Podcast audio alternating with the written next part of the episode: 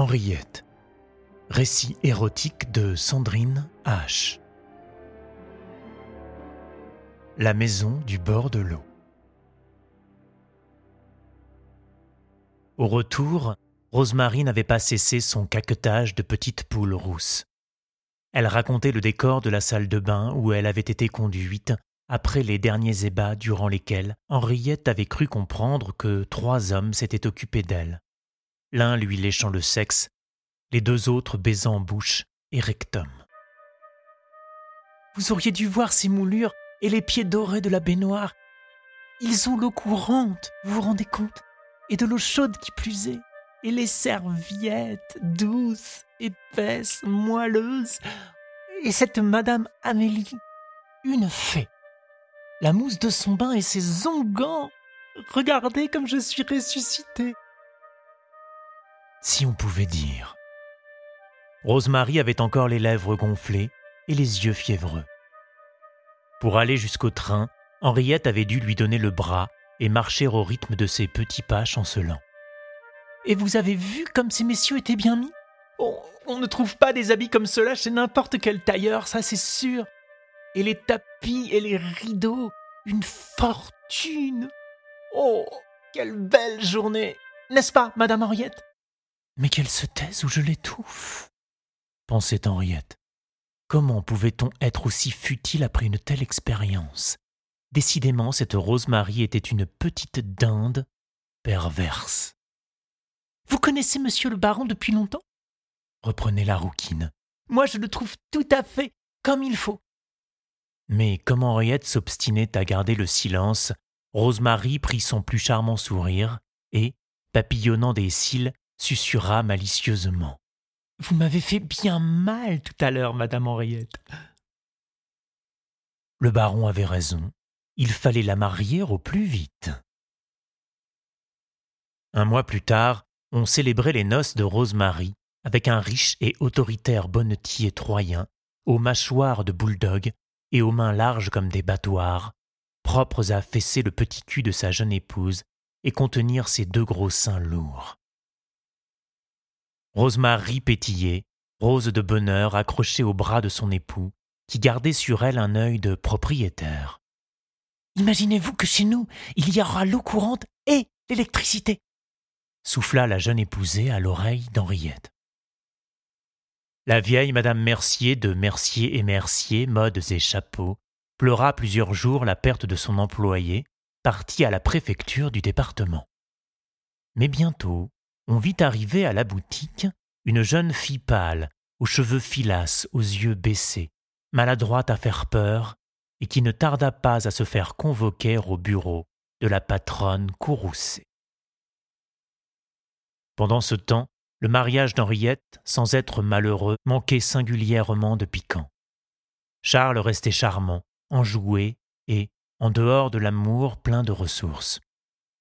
Avec le retour du printemps, il emmena sa femme canoter sur la Seine, danser et manger des grillades de poissons et boire du vin blanc dans les guinguettes du bord de l'eau.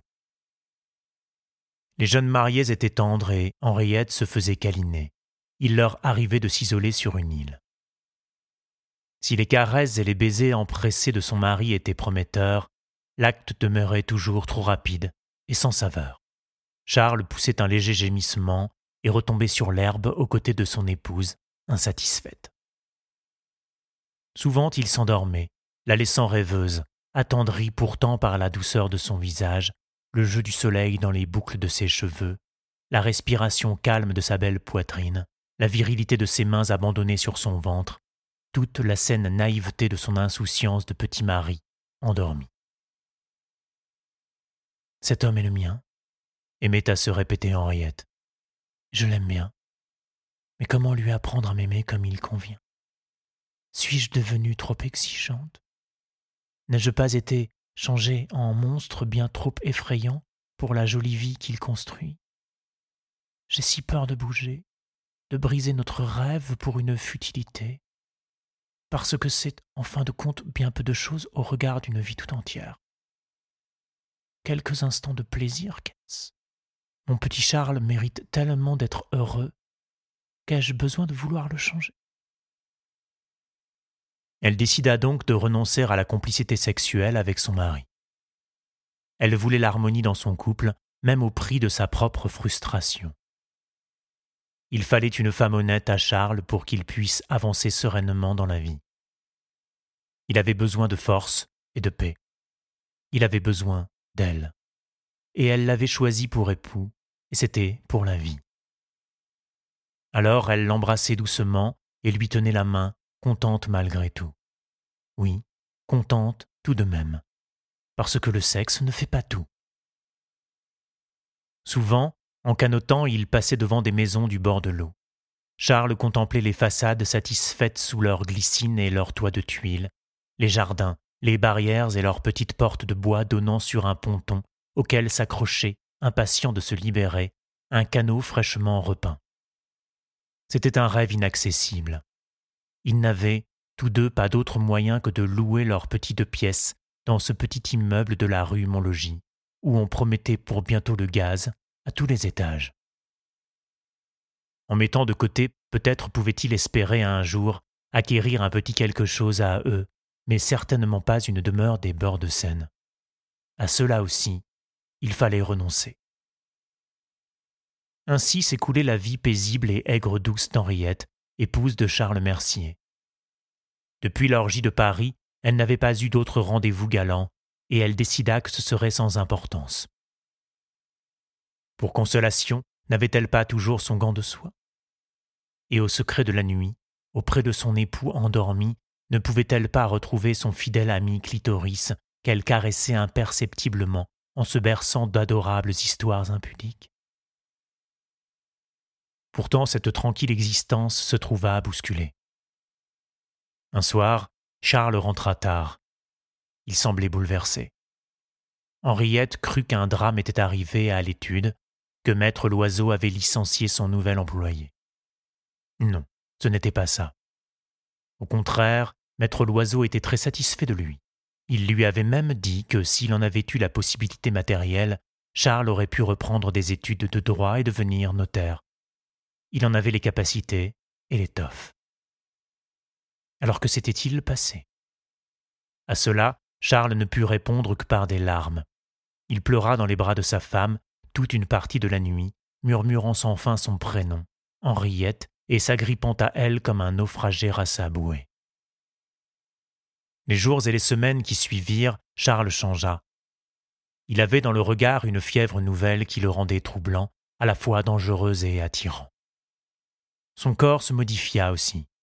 Il se redressait plus souvent, bombant le torse, mouvant ses épaules, ses bras, de manière plus déliée, plus sensuelle. Mais quand il percevait le regard trop insistant d'Henriette, il se courbait soudain, devenait maladroit.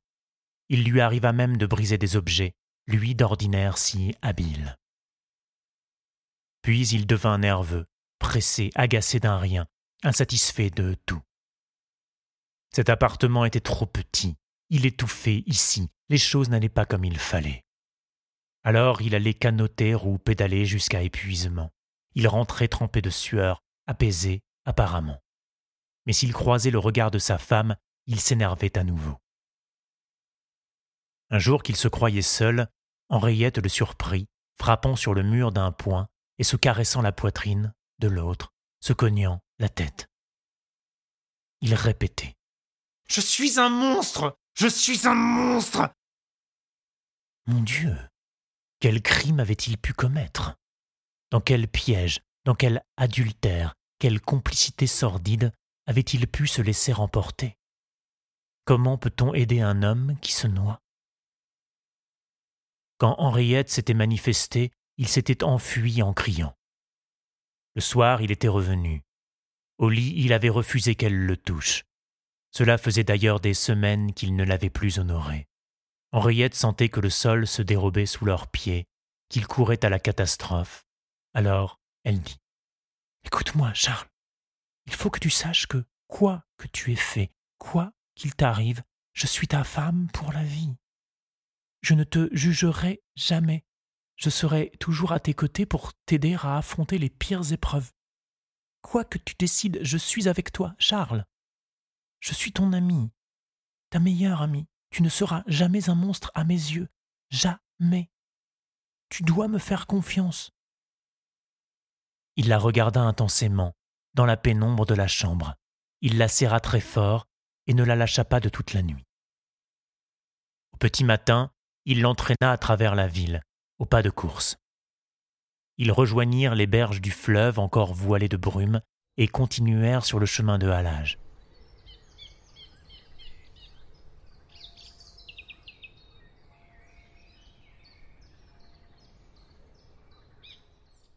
Trempés et essoufflés, ils s'arrêtèrent enfin devant la barrière d'un jardin fleuri. Charles était resté silencieux tout ce temps-là. Sans parler davantage, il lui désigna la maison en briques et pierres de taille qu'on apercevait entre les branches d'un saule. Il ouvrit la porte du jardin et, gardant toujours la main d'Henriette dans la sienne, il la conduisit le long de la petite allée bordée de rosiers. Ils traversèrent la végétation où chantait déjà une myriade d'oiseaux, affolant devant eux des essaims de papillons et d'insectes dorés. À gauche était le verger de pommiers blancs de fleurs de pruniers et de cerisiers roses. À droite, le potager attendait son jardinier. Devant la maison, flanquée d'un bouquet de bouleaux et d'un magnifique tilleul et sa tonnelle, fleurissaient des buissons et des parterres joliment agencés. Une magnifique véranda blanche donnait sur le jardin et regardait plus loin le cours du fleuve. Charles prit une clé sous un pot de fleurs, ouvrit, et, sans rien dire, poussa sa femme à l'intérieur de la véranda. Puis ils pénétrèrent dans la maison. Un vaste corridor distribuait quatre grandes pièces et donnait sur la porte d'entrée, à l'autre bout. Au fond, à gauche, montaient les marches d'un escalier ciré. Charles ouvrit toutes les portes. Cette maison était inhabitée. Des housses recouvraient les meubles et les sièges. La cuisine était vide, le fourneau et la fontaine au-dessus de sa pierre restaient silencieux. À l'étage, le palier donnait sur trois chambres lumineuses et spacieuses. Un petit escalier dérobé menait aux appartements des domestiques dans les combles. Charles fit entrer Henriette dans la chambre du milieu. Sa fenêtre donnait sur le devant de la maison, au-dessus d'un perron de pierre, une belle grille blanche courrait devant une haie de buis, ombrageant des parterres de rosiers.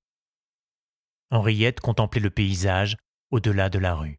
Une clôture de bois, des buissons d'églantine et, plus loin, un ondoiement de prairies lumineuses et le vert renaissant des touffes de bosquets. J'aime ce paysage, se disait-elle, tout comme une femme alanguie, abandonnée au ciel qui la caresse, comme une promesse elle sentit son mari venir derrière elle, presque à la toucher. Il parla enfin. Veux-tu cette maison, Henriette? Cela n'avait aucun sens. Elle te plaît, n'est-ce pas Bien évidemment, elle est magnifique. Là n'est pas la question, Charles. Avec une petite bonne pour t'aider à l'intérieur et moi pour m'occuper du jardin. Je ne doute pas que tu puisses t'occuper d'un tel jardin, mon chéri, et que nos revenus suffisent à payer une domestique à condition de n'avoir pas d'autres frais. Mais Charles, ils ne nous permettront jamais d'acheter une telle merveille, même pas la cabane du jardin. Serais-tu devenu fou? On me la donne. Que veux-tu dire? Henriette se retourna vivement vers son mari. Il s'était reculé et s'affaissait sur lui-même. On me la donne. Si j'accepte quelque chose il recula encore et s'assit sur le lit recouvert d'un drap un peu gris. Il la regarda enfin, mais son regard était celui d'un damné. Quand il ouvrit la bouche, il hurla presque. Mais je ne peux pas, Henriette, je ne peux pas te demander ça, c'est impossible, impossible. Elle l'avait rejoint. Agrippé à sa jupe, il pleurait dans son ventre. Henriette, Henriette, je ne peux pas. On ne peut pas me demander ça. Le, reste, oui. Tout le reste, mais pas ça. Le reste? Ne m'écoute pas, Henriette. Henriette, ne m'écoute pas. Dis-moi ce que c'est. Oh, je ne pourrai jamais. Jamais je ne pourrai te dire une chose pareille. Est-ce criminel? Non Illégal Non Non Est-ce que cela peut nuire à quelqu'un? À personne, Henriette. Mais à toi aussi. À toi. Rien ne peut me nuire, Charles, si cela vient de toi. Oh, mon amour. Ma petite femme, mais quel époux suis-je si au lieu de te protéger, je te mène au danger? Est-ce que cela peut me tuer? Non. Me blesser? Mais non plus. Alors, Charles, C'est ton honneur. mon honneur n'intéresse que toi. Quelqu'un d'autre saura-t-il? Personne. Que celui qui me propose ce. ce marchandage, ce. pacte. Avec le diable? Oui, Henriette. C'est cela. C'est le diable. Oh, sauve-moi, ma chérie. Sauve-moi de lui. Il la regardait maintenant, accroché à elle comme un possédé. Calme-toi. Lui dit-elle en lui prenant le visage dans les mains. Cette maison, tu en rêves. Depuis toujours, n'est-ce pas? Tu as senti cette odeur dans tout le jardin? Oui, Charles. C'est l'odeur du fleuve. Le limon de la Seine et l'odeur épaisse des herbes qu'elle caresse. Tais-toi. J'ai aperçu un ponton Deux canaux dans la remise. que tu pourrais peindre en jaune et en bleu? Non, non, je suis. Dieu, ne me regarde plus Charles, n'oublie pas ce que je t'ai dit hier. Où que tu ailles, je te suivrai, tu le sais. Mais je ne vais pas là où il faut. Tu vas là où ton instinct te guide. J'ai confiance en ton instinct, Charles. Tu es la plus délicieuse des épouses et je suis le plus indigne des époux. Je te prends tel que tu es. Prends-moi tel que je suis. Ce que tu veux, je le veux aussi. Si ce que je dois faire ne nuit à personne, ne déshonore personne d'autre que moi dans le plus grand secret, si je ne risque pas ma vie, si tu es avec moi, Charles, si tu en as envie, je veux le faire. Je ne veux plus que tu souffres et que tu te comportes comme un fou. Tu es à la torture depuis des jours et je suis en train de te perdre. Il faut que cela cesse. Commande-moi et j'obéirai, je te jure que jamais je ne te reprocherai quoi que ce soit. Qui es-tu, Henriette? Je suis ta femme. Les yeux affolés de Charles la dévisagèrent longuement. J'ai si peur. finit-il par dire. Elle s'assit à côté de lui et lui caressa la joue et les cheveux. Charles, embrasse-moi. Il l'embrassa. Ce fut un baiser violent où plus un ne respire, où tous se dévorent, où tout se mêle, lèvres, dents, langue, salive, où tout fait mal mais où tout enivre. Charles gémissait et Henriette, surprise par cette nouvelle ardeur, gémit avec lui. Il la coucha sur le lit inconnu, fourragea dans ses habits, dénudant une épaule, un sein, qu'il mangea comme un affamé, un mendiant perdu, pleurant d'angoisse ou de plaisir, ou des deux. Il lui avait soulevé les jupes, lui palpé douloureusement les cuisses, massant ses fesses qu'il semblait découvrir pour la première fois. Sans hésitation, il se déboutonna et se coucha sur elle. Il la pénétra, son sexe n'avait jamais été aussi dur, aussi sûr. Il allait et venait en elle, à grands mouvements du bassin, sortant et revenant profondément, et poussé de furieux grognements. C'était tellement surprenant, il y avait tant de passion, qu'Henriette commença à perdre le contrôle d'elle-même. Était-ce son mari, cet amant fougueux? Était-ce de lui ce désir qui emportait le sien? Il criait son nom, maintenant, la bouche dans ses cheveux défaits. Il pleurait, il pleurait et jouissait. Quand il éjacula, il rugit. Henriette ne jouit pas, mais elle avait senti en elle un appel nouveau, un réveil de sa chair répondant à celui de son époux. Oh, Charles, est-ce bien toi? Il était resté sur elle, les yeux clos, il se laissa embrasser. Elle lécha ses larmes, doucement comme une mère apaise son enfant. Dis-moi, Charles, ce que je dois faire. Il faudra venir avec moi dimanche. Je ne peux pas t'en dire davantage maintenant. Dimanche. Je serai avec toi et je te suivrai. Plus peur, maintenant. Rentrons et allons travailler. Henriette attendit le dimanche avec impatience. Charles semblait au contraire très angoissé, voulant sans cesse annuler leur accord, mais se laissant fléchir par la détermination de sa femme.